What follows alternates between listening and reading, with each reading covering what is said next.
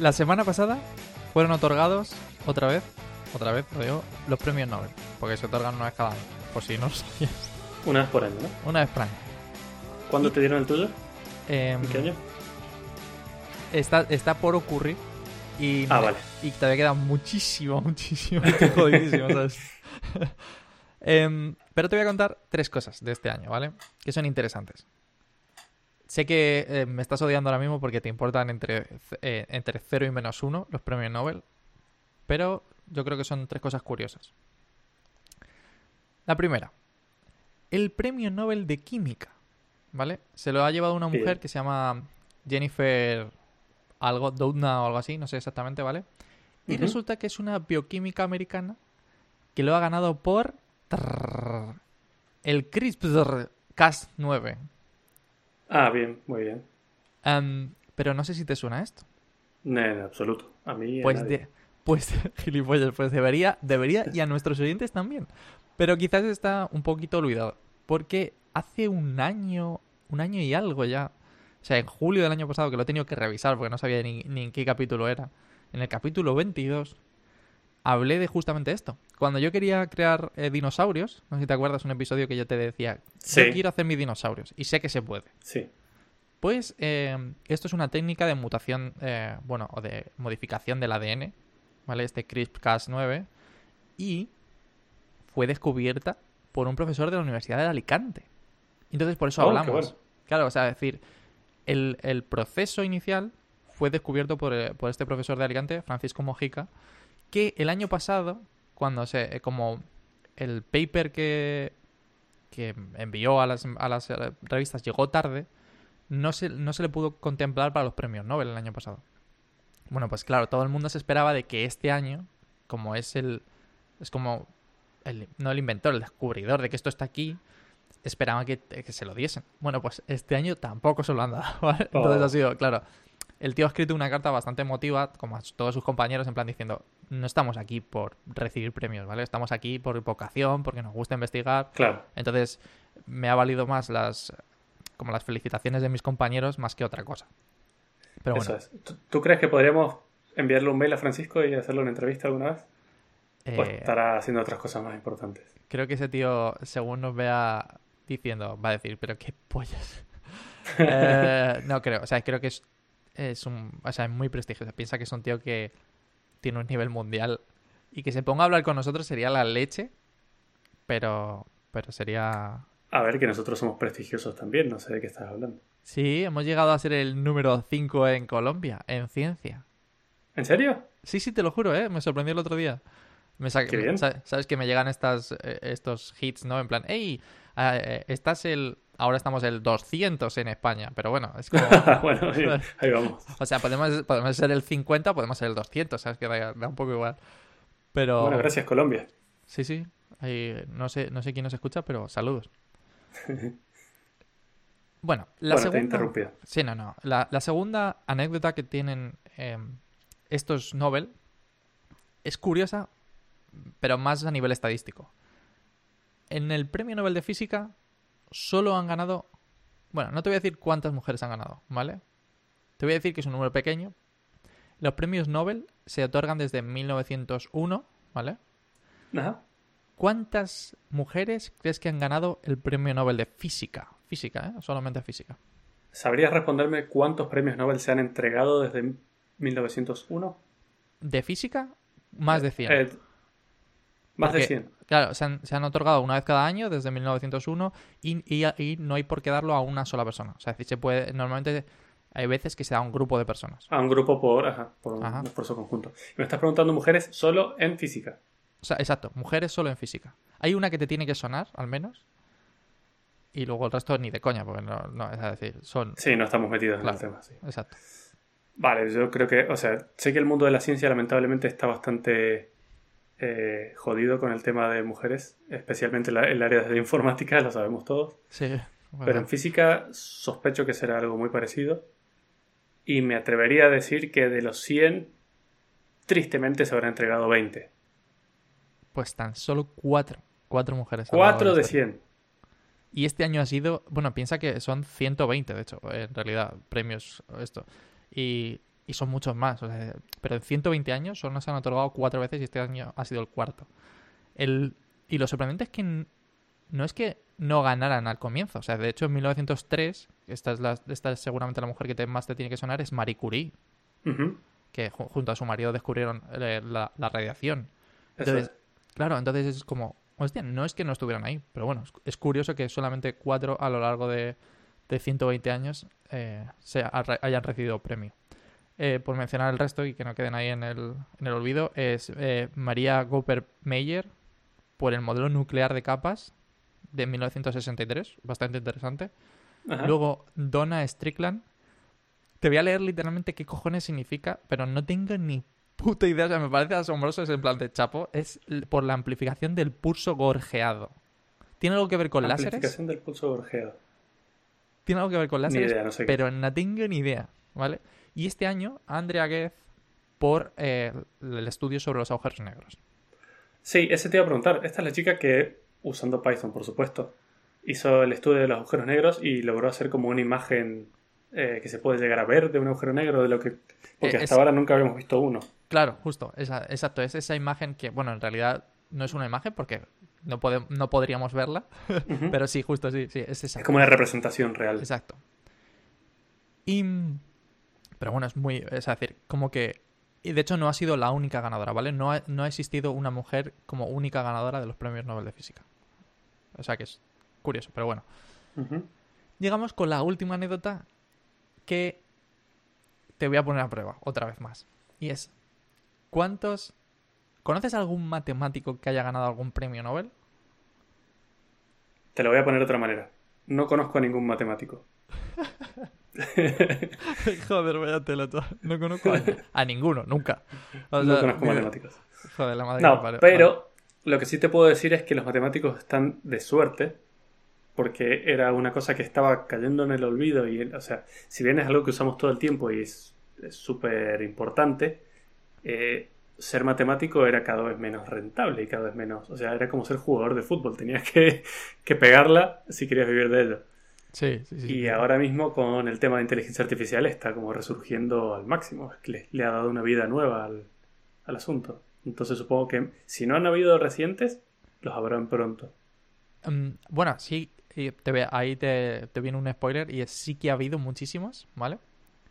Porque, por ejemplo, has trabajado en una calle con su nombre. A O ver. sea, es curioso. José Echegaray sí. La- ese, eh, fue un premio Nobel, o sea, es, fue matemático, pero fue un premio Nobel de literatura. Español, por cierto. O sea, Ajá. o sea, chapó, ¿eh? O sea, es decir, que Muy estamos ahí súper locos, ¿vale? Y luego seguramente te suene... No sé si has visto Una mente maravillosa, la peli. Sí. El, ese, ese tío, John Nash, es un... Es un matemático también que ganó, pero no ganó por el Nobel por matemáticas, sino por economía. Porque aquí te viene... Claro, aplicó las matemáticas a la, a la economía, supongo. Claro, porque aquí es donde te viene tu siguiente spoiler. No hay Nobel de matemáticas. No se entregan premios Nobel por matemáticas. Por matemáticas, efectivamente. El, como que el, la- el origen de todo esto es que Nobel, Alfred Nobel, no creía que las matemáticas aportasen demasiado a la sociedad, ¿vale? Entonces decidió no darles premio. Con dos cojones. Bueno, es que las matemáticas son una herramienta para lograr otra cosa. Eso lo puedo a entender de, alguna manera. Sí, bueno, no sé. O sea, me parece esto. Entonces, bueno, existen otros premios, ¿vale? Como la medalla Fields, que curiosamente, y me parece genial, es como los Juegos Olímpicos. Se otorga cada cuatro años desde 1936. Y lo mejor de todo es que para ganarla tienes que tener menos de 40 años, tío.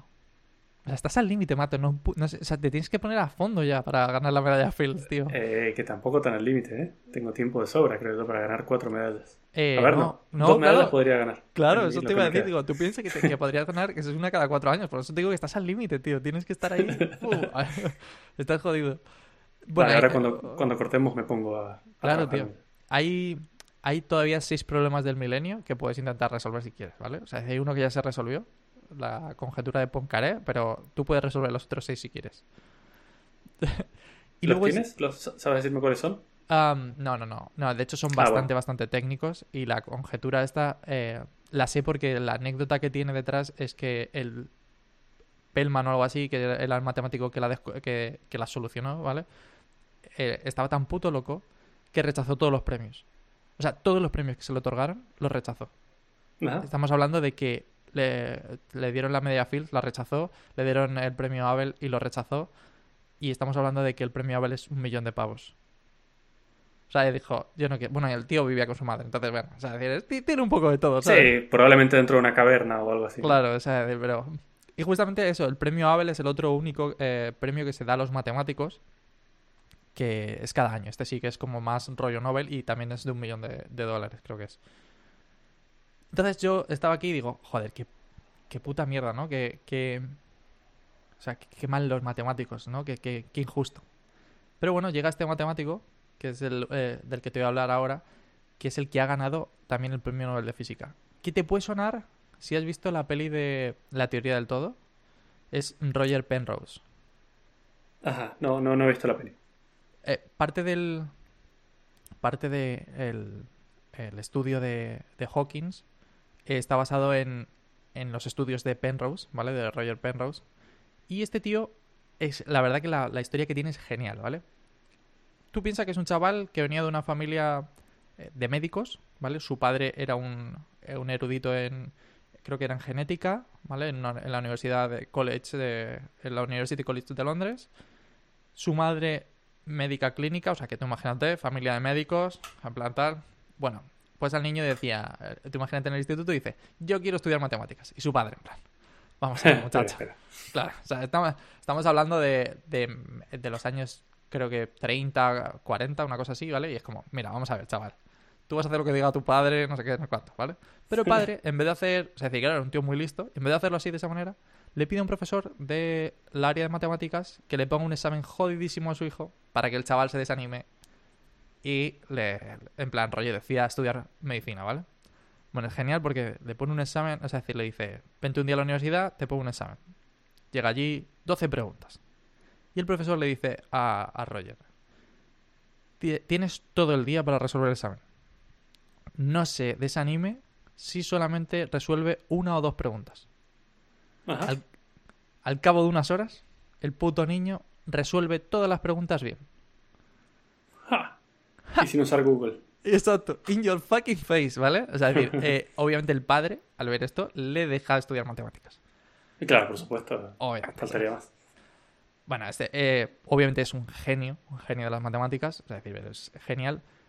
Y lo sorprendente de este tío es que, pese a ser matemático, siempre tiene un pie puesto en la astrofísica porque su hermano era astrofísico. Bueno, es que en general la familia, o sea, es decir, aquí es donde se muestran los genes, ¿vale? O sea, es decir, creo que uno de sus hermanos era eh, jugador profesional de ajedrez, o sea, en plan, de altísimo nivel, ¿sabes? Otro hermano astrofísico de la hostia, ¿sabes? Entonces, este matemático de la hostia, ¿sabes? Como que... A ver, ¿no, no me decías que el padre estudiaba genética? Sí, A lo Yo mejor creo- estaba jugando ahí con algunas cosas. Sí, porque, sí, porque no, no tiene ningún sentido. ¿sabes? O sea, todos súper pros. O sea, de los putos Avengers de, de la ciencia, chaval. Avengers Frikis. Sí, sí, sí. Y, pero bueno, entonces el tema está en que en 1965, ¿vale?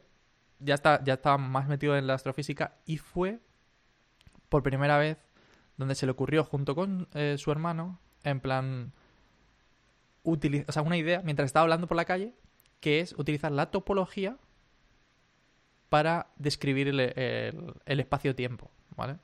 De hecho, de aquí parten todas las imágenes, entre comillas, o sea, todas las formas que tenemos de los agujeros negros y tal, ¿vale? Y digo, joder, o sea, decir, bueno, genial, ¿no? Vale, hasta aquí la historia de Roger Penrose. Yo diciendo, digo, ¿cómo puede haber tanta gente, o sea, o, o esta gente con tantísimo talento y luego, o sea, o como el puto Dr. Kim, ¿sabes? Que lo estábamos hablando tú y yo el otro día. Estuvimos el otro día, sí. Claro, o sea, es decir, que es un, es un tío que con 36 años, 36 años, o sea, dos años más que la edad de Mato.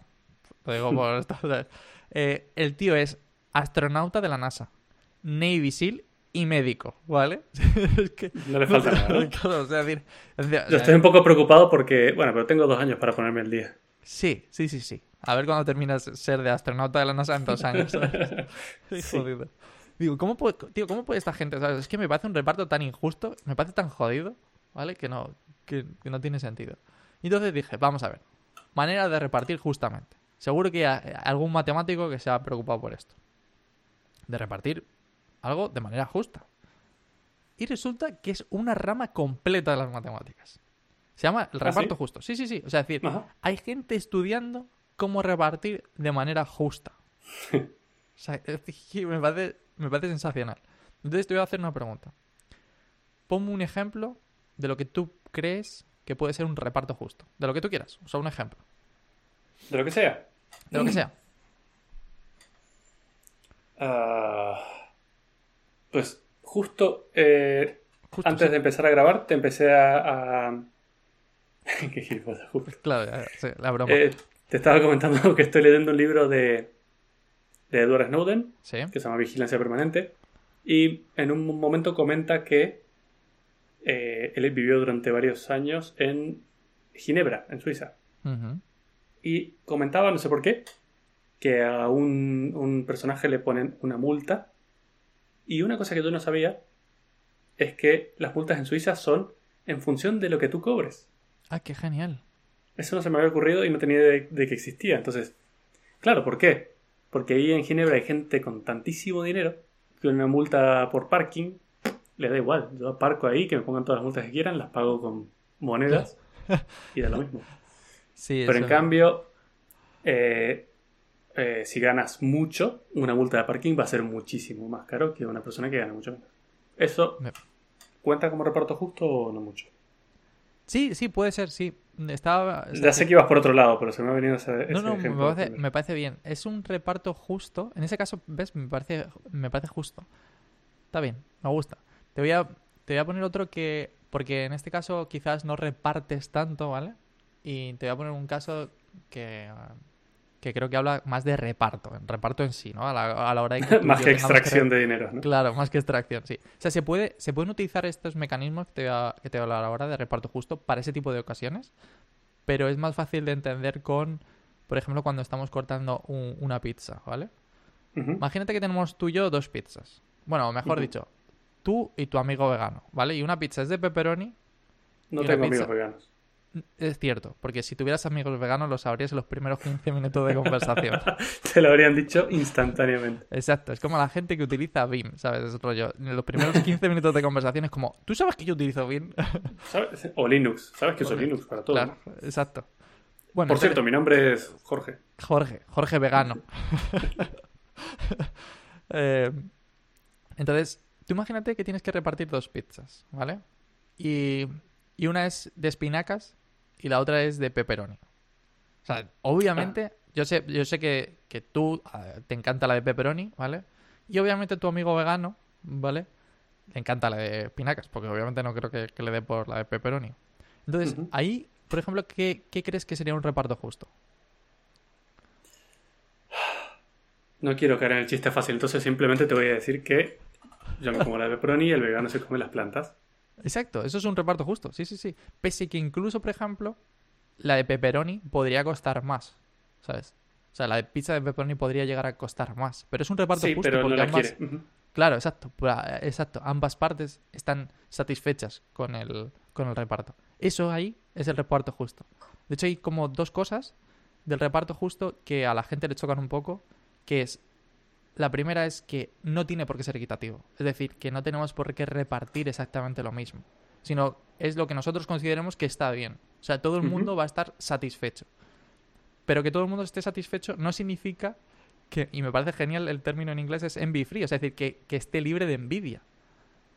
Ajá. O sea, o sea, que pese a que todo el mundo haya dicho, a mí me parece justo el trozo que me ha tocado, no significa que no diga, coño, me- joder, qué cabrón, me gusta más el trozo de aquella, de aquella persona. Claro, ¿sabes? claro, claro, claro. Claro, Es- ahí está el tema.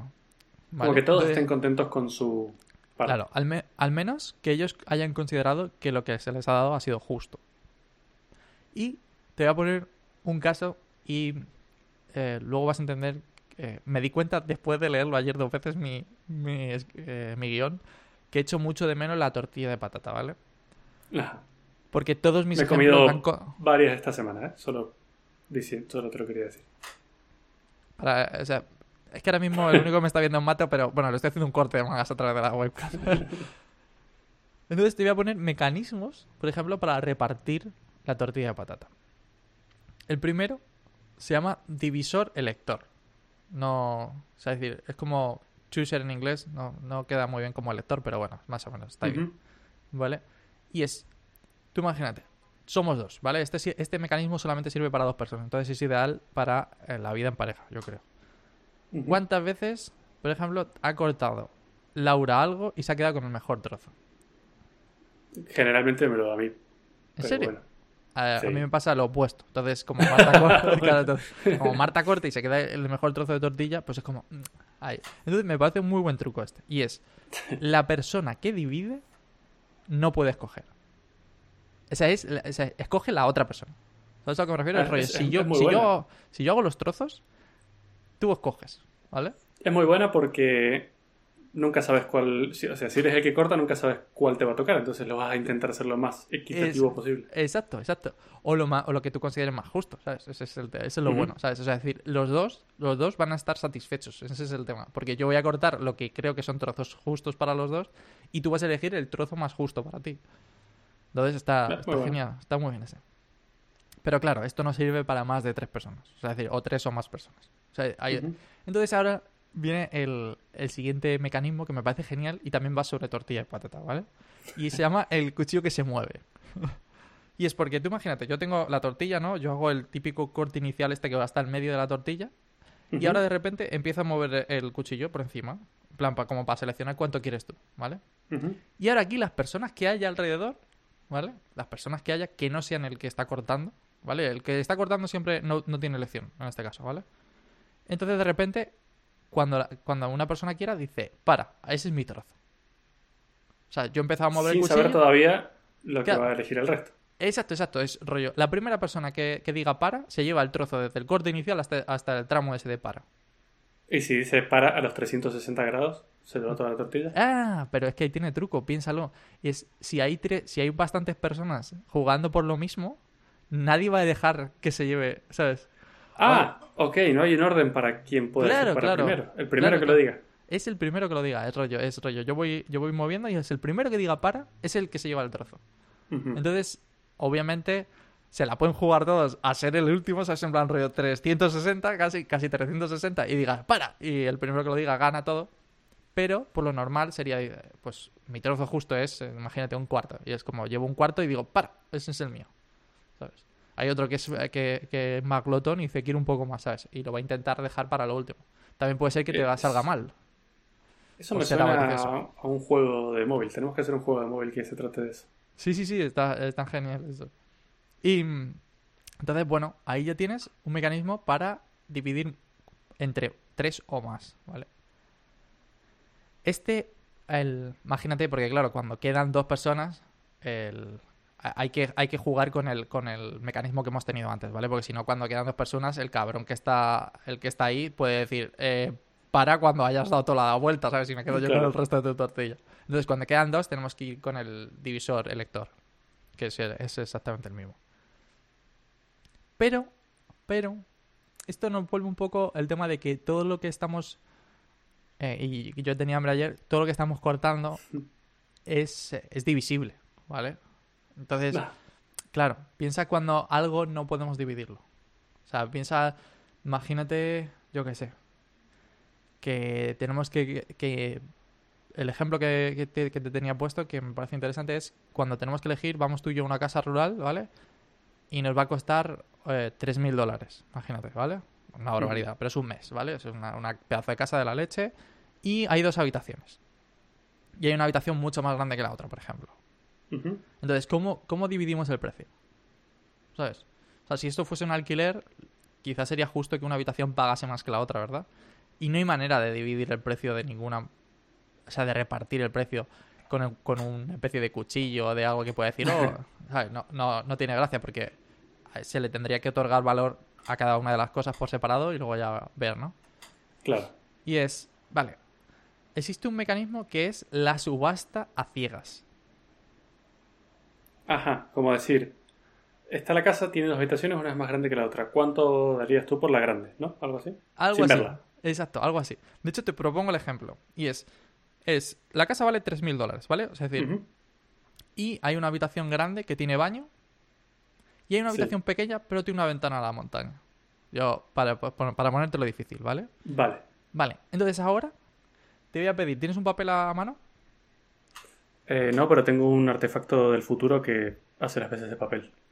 Eh, vale, el, el tema está en que no me vas a poder enseñar el artefacto del futuro. Si no me Ah. equivoco. ¿Tengo que Eh, escribir o tengo que dibujar? Ti- Tienes que escribir, tienes que escribir dos valores. Vale, vale. que escribir dos valores. El móvil, el móvil. El, el móvil me parece bien. Venga, va. Yo voy a utilizar también el móvil.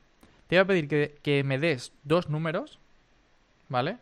A los, por los que tú pagarías por cada habitación. Es decir, imagínate, el- tienes la habitación de, con baño y la habitación pequeña. Entonces tú puedes decir, oye, la habitación con baño eh, creo que vale, no sé, 3, 2.500 y la habitación sin baño vale 500, ¿vale? Ajá, Que sume, lo- que sume las dos cifras 3.000, que es lo que vale el alquiler total. claro, por supuesto. Entonces yo voy a hacer lo mismo con eh, la habitación con baño. Le voy a otorgar un valor. Y la habitación Mm, sin baño.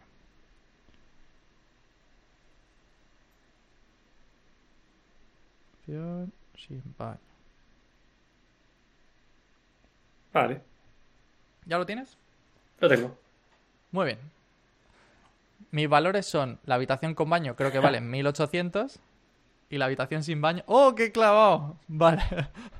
Muy bien. Vale, me, va a salir, me ha salido muy mal el ejemplo. Pero lo voy a poner. voy a- pa- porque voy a poner el ejemplo. Yo voy a poner 2000 y 1000, ¿vale? Para que haya. un Tendríamos que haber discrepado, ¿no? Claro, sí, porque si discrepas un poco es cuando tiene más gracia, ¿vale? Vale, vale. Entonces Los dos hemos elegido lo mismo, ¿eh? la... Sí, bueno, ¿eh? porque nadie está viendo, claro.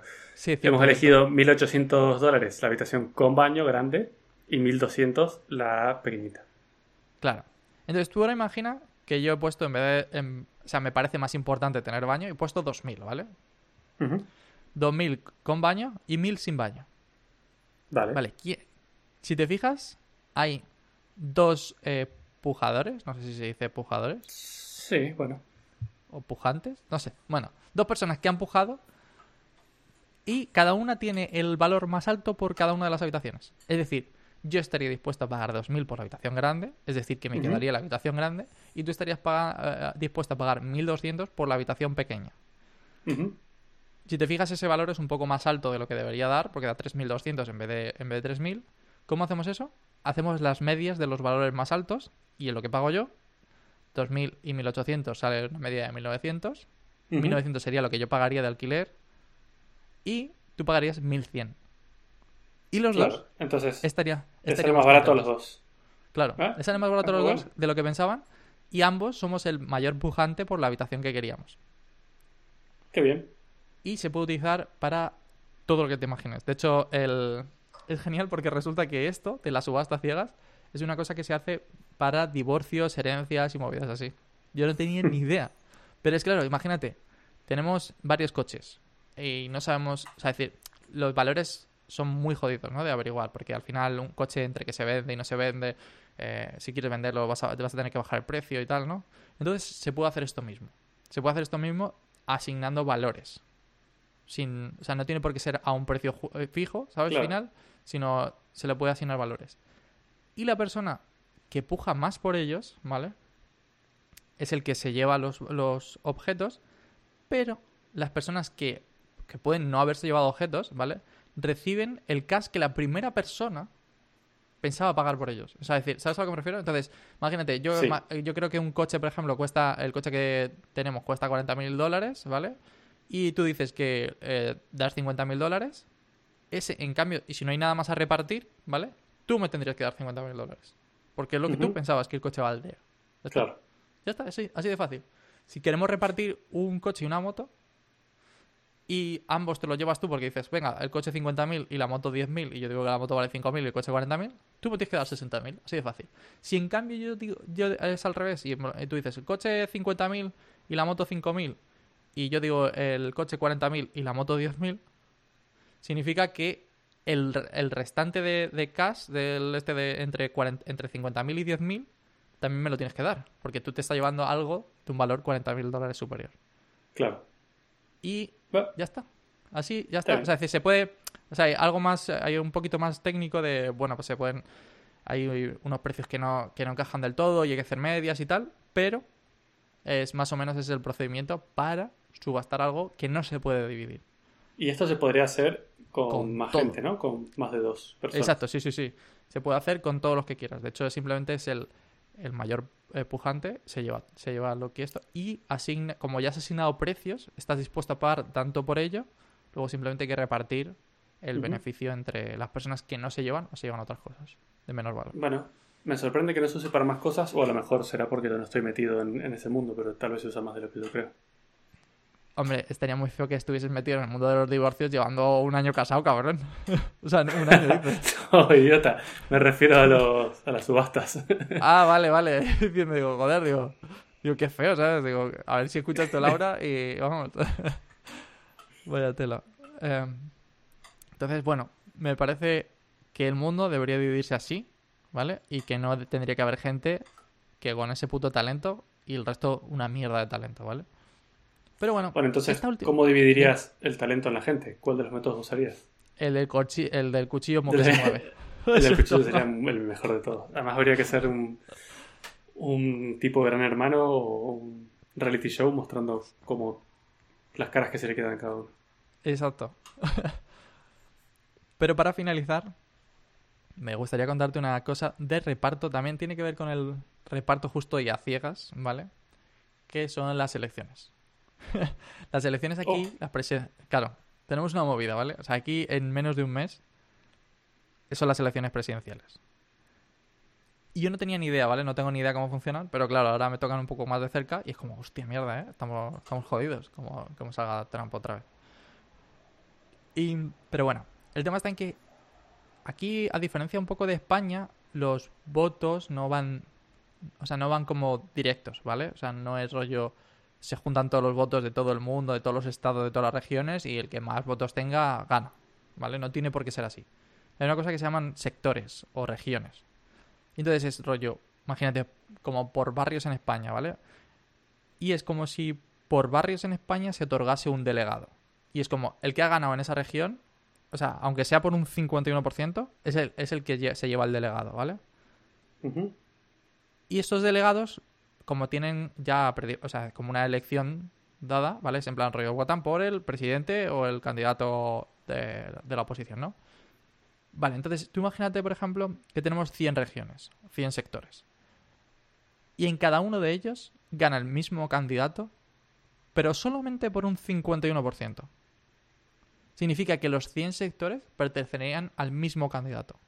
¿Vale? Que es, es lo raro, ¿sabes? Es como, ¿cómo puede ser que los 100 sectores hayan dado el mismo candidato cuando en todos ha ganado solamente por un 51%? ¿Sabes? Es como que en realidad la división de sectores debería ser algo así como 51 sectores para el ganador y 49 para el otro. Entonces es un poco jodido el tema de las regiones aquí. Y hay una cosa que se llama gerrymandering. Eso Sí, te lo sí, acabas de inventar. Te lo, o sea, te lo juro por mi vida. Que cuando, y cuando te lo diga, es que, o sea, es súper loco, ¿vale? En 1812, un tío que fue, que llegó a ser vicepresidente de los Estados Unidos, ¿vale? Que se llamaba, a ver, porque este el nombre Jerry. raro. No, no, Mandarin. no, se llama, es Elbridge Jerry. ¿sabes? Es del apellido. Y resulta que el tío, me encanta, me encanta la frase porque la leí ayer y es, rediseñó inocentemente los sectores de Massachusetts. Y, lo- y los hizo tan, tan, tan raros, ¿vale? Los sectores que parecían una salamandra. O sea, la forma que tenían, ¿sabes? Había alguno uniendo un- como tres o cuatro que parecía una salamandra. O sea, te imagínate con dedos y todo, ¿sabes? Pero literal, o sea, es decir, que era como si hubieses sacado secciones y hubieses dicho, este barrio de aquí me, me gusta, este barrio de aquí me gusta, ¿sabes? Y los hubieses metido a otros barrios que estarían como más jodidos de número. Y, claro, benefició por muchísimo a su partido. Y por eso es rollo de Salamander y Jerry, Gerrymandering. ¿Sabes? En plan, rollo... Ah, Ah, el nombre, el nombre cogió con Bueno, pinzas, ¿eh? bien, sí. Pero, pero, y es, y es que a día de hoy, ¿vale? 2020, a- el año pasado, hasta, hasta a principios de este año, ha estado en los, en los tribunales un juicio de esto mismo, tío, en Estados Unidos, en el territorio de Pensilvania. O sea, es decir, que el partido que tenía el gobierno en aquel momento, ¿vale? Movió los sectores un poquito y le, y le dio una ventaja electoral de la leche, ¿vale? me parece loquísimo porque han venido dos estudios matemáticos a demostrar que si movían los bordes un poco, o sea, hay un estudio matemático que movía los bordes simplemente, ¿no? Y generaba trillones de mapas pero con los bordes modificados, en el 99,59, o sea, 99,9999 de las ocasiones, el mapa perdía poder. O sea, es decir, el mapa, eh, eh, el partido que ganó tenía muchísimos menos votos. Es como, hostia, macho. No le eh, convenía cambiarlo, claro. Claro, claro, es como, joder, el mapa está clavado, ¿sabes? Bueno, pues luego hay otro, ¿vale? Que otro estudio que en vez de generar estos, ma- estos mapas moviendo un poco los bordes, generaban los mapas, los sectores de los mapas, de una manera aleatoria, siguiendo las leyes, en plan rollo. Y ver que- cuál sería mayor, ¿no? Claro. Bueno, pues por lo visto, de todas las distribuciones, ¿vale? Esta era como, en plan, ¿te imaginas la gráfica de las distribuciones? Bueno, pues esta estaba como en una esquina, ¿sabes? En plan, rollo, esto es prácticamente imposible que haya sido de hecho aposta, ¿sabes? Pues aquí estamos, tú. Así que, cuidado con las matemáticas.